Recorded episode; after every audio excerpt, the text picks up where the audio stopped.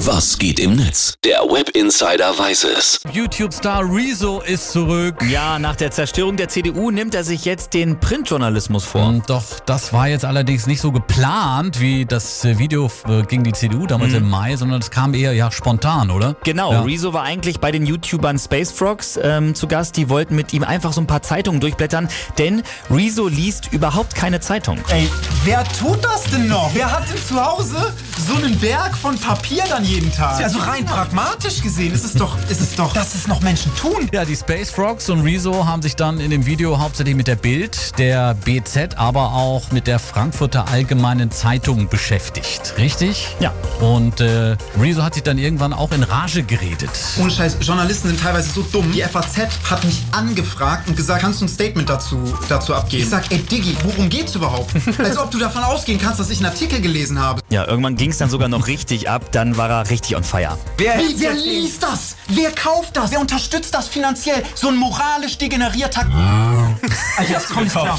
Also, die Journalisten kriegen da richtig ihr Fett weg. Philipp, was sagt das Internet dazu? Was wird gepostet? Nemesis twittert. Die Statements sind allesamt durchaus nachvollziehbar und vertretbar. Dass Printmedien wie Bild und Co. durchaus nur inhaltslosen Quark bieten, das ist doch kein Geheimnis mehr. Der Mann mit den blauen Haaren hat alles richtig gemacht. Hm, Auf jeden Fall scheint er wieder den Nerv getroffen zu haben. Ne? Das stimmt. Der User Europas Kern schreibt aber, wohlwollend gemeint ist Rezo ein Künstler, dem es um Publicity und Propaganda geht. Oder hat er schon mal konkrete Lösungsvorschläge eingebracht, die kritisch hinterfragt werden können? So, Philipp, und am Ende gab es dann sogar noch eine richtig große Blamage. Genau, der Deutsche Journalistenverband, der hat sich zu einem Schnellschuss hinreißen lassen und hat sich offiziell geäußert. Äh, in der Pressemitteilung heißt es unter anderem, das Rezo-Video sei billig, Stimmungsmache und es grenze an Hetze.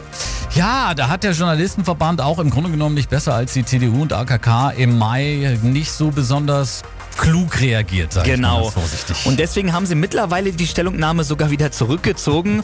Und dazu schreiben sie bei Twitter, es gab interne unterschiedliche Auffassungen über die Tonalität von Rezos Aussagen. Um es klar zu sagen, Medienkritik ist nicht nur legitim, sondern unverzichtbar im demografischen, äh, demokratischen Diskurs. ist schon ein bisschen eine Peinlichkeit, wie sich Politiker und Verbände wegen eines YouTubers zu sowas hinreißen lassen. Philipp, mal sehen, wie das noch weitergeht mit Rezo. Bis hierhin erstmal vielen Dank Ja, für den gerne. Blick ins World Wide Web.